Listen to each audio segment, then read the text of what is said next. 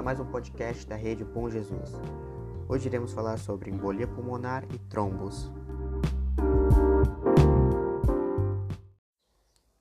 Bom, então vamos explicar o que é um trombo. Um trombo é um acúmulo de massa sanguínea em um vaso sanguíneo ou em uma artéria.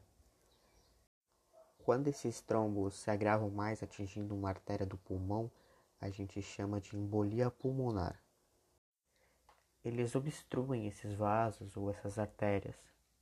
Ficar muito tempo sentado durante o trabalho de um escritório, por exemplo, ou ser uma pessoa que chega em casa depois do trabalho e logo deita no sofá para assistir uma série, deixar o seu corpo em repouso por muito tempo pode ocasionar esse problema de coágulo. O recomendado é ter um dia muito ativo, ou pelo menos esticar as pernas a cada 4 horas de repouso. Problemas de embolia pulmonar só se tornam aparentes ou recorrentes com uma certa idade. Cerca de um quarto das mortes são causadas por embolia pulmonar. Você deve ficar atento a alguns sintomas da embolia.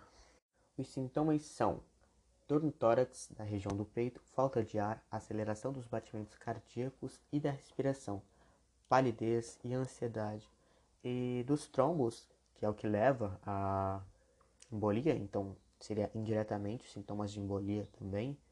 São dores na, nas pernas, é, inchaço, vermelhidão na região. Um dos problemas dos dados de embolia do Brasil é que muitas vezes os pacientes vão para os hospitais com embolia e são confundidos com pneumonia. E eles vão até com atestado de óbito como pneumonia. E isso o Cirilo Cavaleiro, que é doutor da área, discutiu com o Dr. Drauzio Varela no seu programa.